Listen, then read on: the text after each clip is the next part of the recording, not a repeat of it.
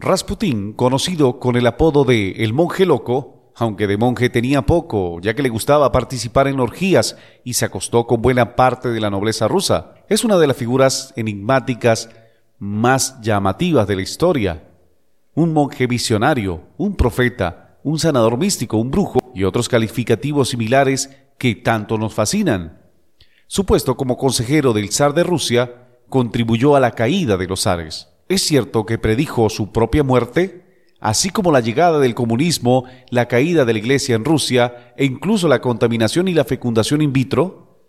Era, como dice la leyenda, inmune al cianuro. ¿Qué hay de verdad en los rumores sobre la longitud de su pene, que supuestamente se conserva en Formol en un museo erótico de Rusia? El ser humano es el único animal capaz de ver más allá de lo que ven nuestros ojos y creer en cosas que solo son posibles mediante la fe. Algunos lo ven como una debilidad, otros como el motor que ha hecho de la humanidad lo que somos ahora.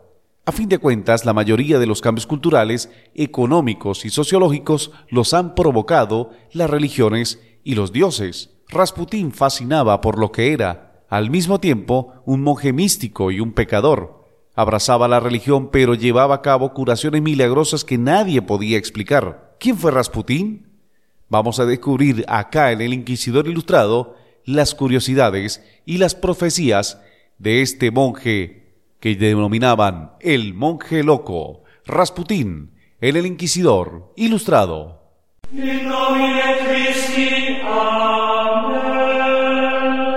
Plácido Gutiérrez presenta El Inquisidor Ilustrado, espacio realizado con el fin de divagar acerca de misterios, mitos, leyendas, hechos insólitos y mucho más.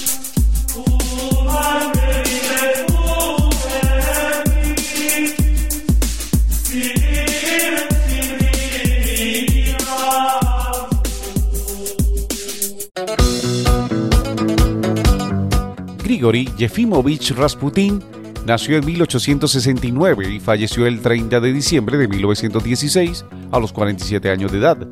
Se cree que Rasputin era un apodo que significaba disoluto. Cuando se hizo famoso, sus enemigos lo llamaban el monje loco, una descripción que, lejos de significar un insulto, le hacía bastante justicia. Rasputin vivió sus primeros años en su aldea de nacimiento en Petrovskoye, Siberia, un lugar que incluso hoy, 100 años después, parece congelado en el tiempo. Desde pequeño, Rasputín se ganó el calificativo de niño raro. Tenía muchos tics y era muy nervioso. Siempre tenía que estar haciendo algo con las manos. Ya entonces era conocido por sus profecías o visiones. Su hija María cuenta que con 14 años, él gritó, El reino de Dios está con nosotros y se fue a esconder al bosque donde permaneció hasta que regresó, con una luminosa tristeza. Con Rasputín es imposible saber qué es verdad y qué es mentira. Cuenta la leyenda que, siendo un niño, se contagió de unas fiebres que lo hacían delirar. Se había producido un robo de caballos en la aldea y, sin que nadie supiera cómo se había enterado, este saltó de la cama y se lanzó encima de un vecino gritando: Este este es el ladrón, este es el ladrón. En efecto, después se demostró que había robado el caballo. Los expertos creen que sufría algún trastorno mental que le impedía centrarse en una sola cosa. Cuando se hizo adulto, no encontraba trabajo estable, se dio a la bebida y participó en un robo de caballos, por lo visto, la actividad delictiva más popular en aquellos tiempos. Curiosamente, sus compinches fueron desterrados de Siberia y él fue el único que no pudo ser condenado.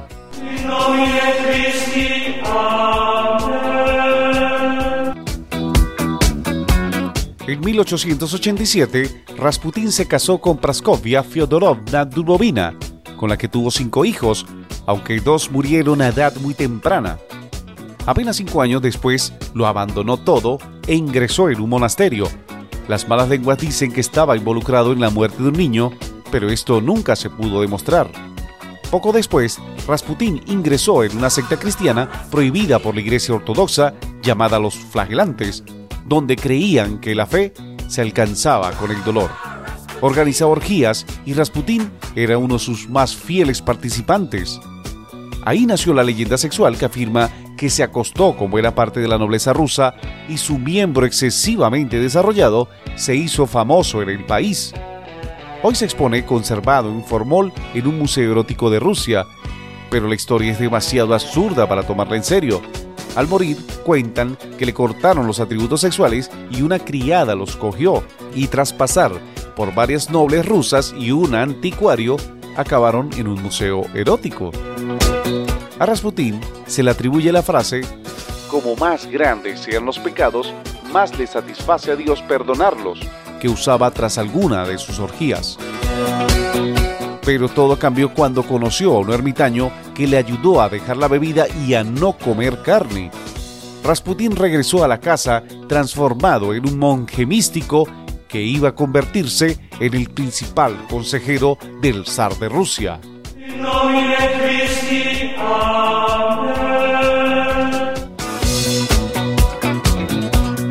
Los dotes de sanador de Rasputín llegaron a oídos de la zarina Alejandra de Rusia, que en 1905 lo llamó a la corte para ayudar a su hijo y heredero al trono, Alexei Nikolaevich, que padecía hemofilia. Rasputín asombró a todos curando temporalmente al hijo del zar con métodos que nadie podía explicar mediante una especie de hipnosis. Se convirtió en su médico personal y cautivó completamente a la zarina. Su influencia era tan grande que se dice que todas las decisiones del zar Nicolás II eran revisadas por el propio Rasputín. Durante la Primera Guerra Mundial, sus enemigos lo acusaron de ser un espía alemán e influir en la zarina, de ascendencia alemana, lo que contribuyó a la caída del régimen zarista en Rusia.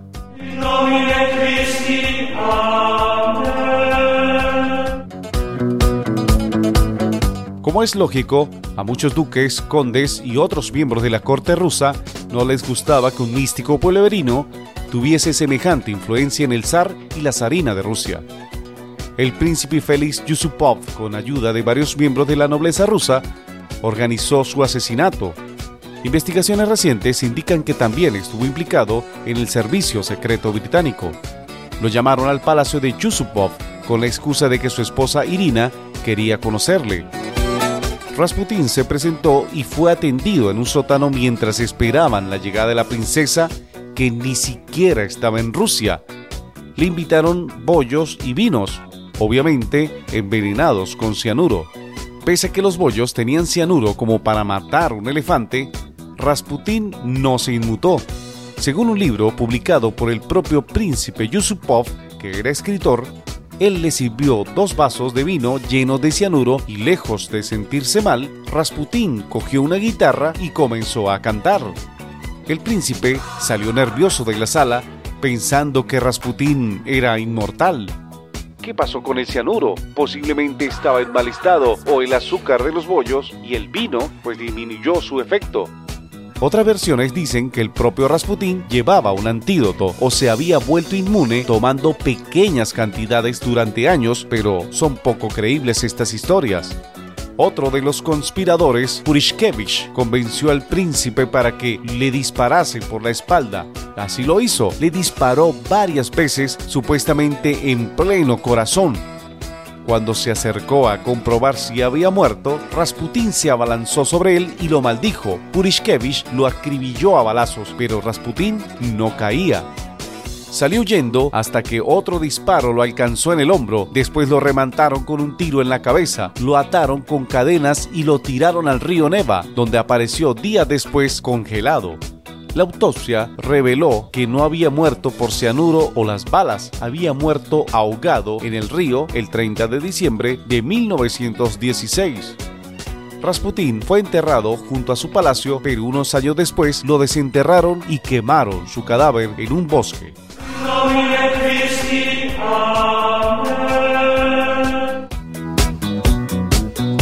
Pero, ¿por qué era famoso Rasputín? Como ocurre con todos los brujos, sanadores y videntes, Rasputín tenía un enorme carisma. Dice que con carisma y elocuencia se puede creer cualquier cosa y él era un maestro en este arte. Se han documentado muertes en Brasil de nativos a los que el brujo de la tribu les ha echado alguna maldición.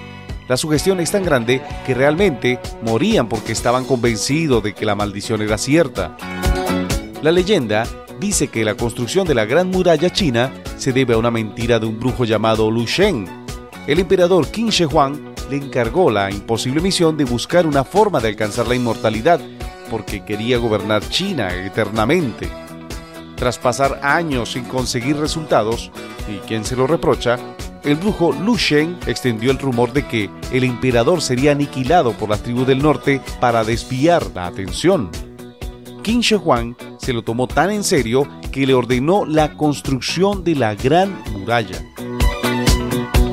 Rasputín era un místico que fascinaba por su mirada, aunque tenía el pelo y la piel oscuros, sus ojos eran azules claro. Esto reforzaba el contacto visual. Era alto y atractivo para las mujeres. Sabía actuar y sabía cómo ganarse la gente utilizando frases que parecían profecías.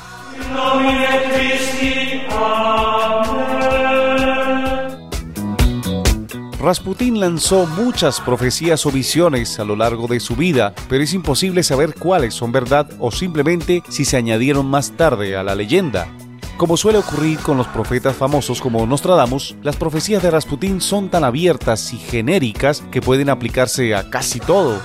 Aunque es cierto que algunas de ellas fueron bastante certeras, vamos a ver cuáles son las profecías más inquietantes de Rasputín su muerte y la muerte de los zares. Se dice que unos días antes de morir, Rasputín pronunció la siguiente profecía a la mismísima zarina.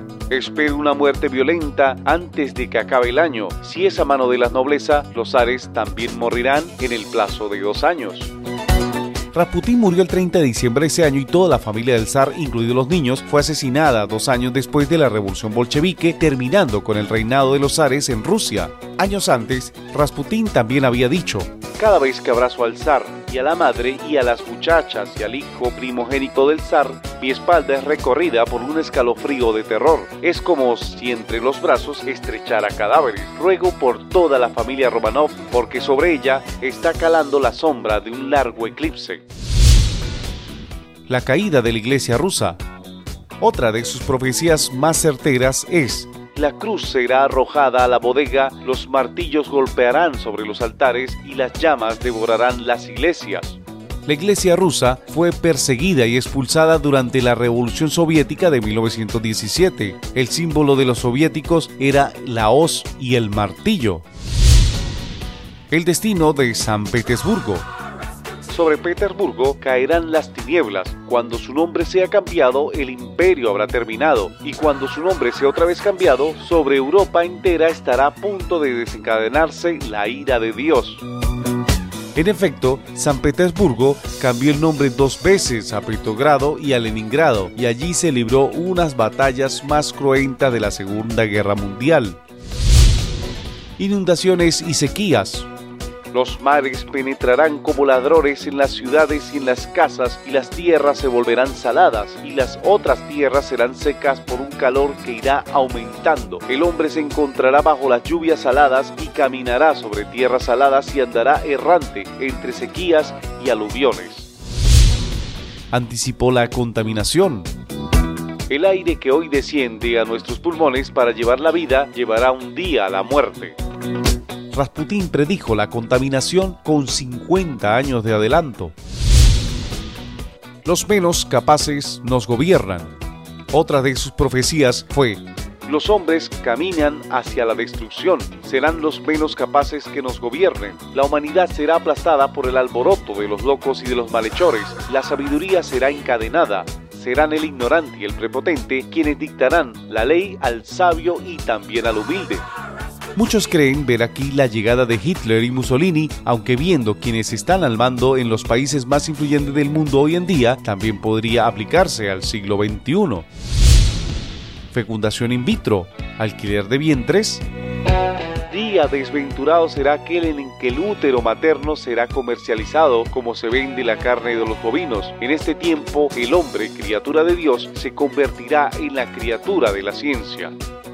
Lo cierto es que casi todas las profecías de Rasputín eran catastróficas y casi siempre terminaban con la aniquilación de la humanidad, del Sol y de los planetas. Cualquiera que lance profecías catastróficas sobre la humanidad terminará acertando, especialmente si son catástrofes provocadas por los humanos. Otras muchas pues no tenían ningún sentido.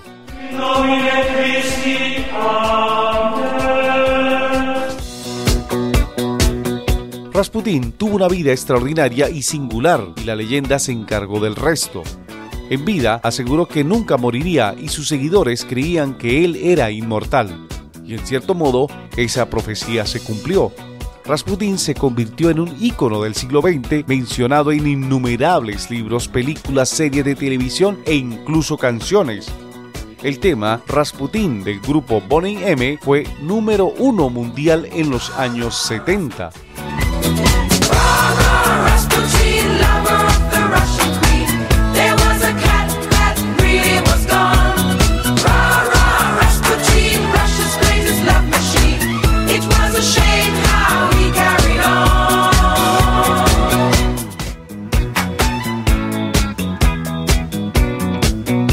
Un siglo después de su muerte, su nombre aún fascina y causa controversia.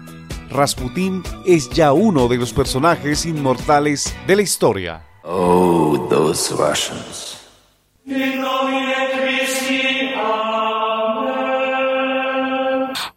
Plácido Gutiérrez presentó El Inquisidor Ilustrado. Gracias a todos por su amable atención. Les habló para todos ustedes Miguel.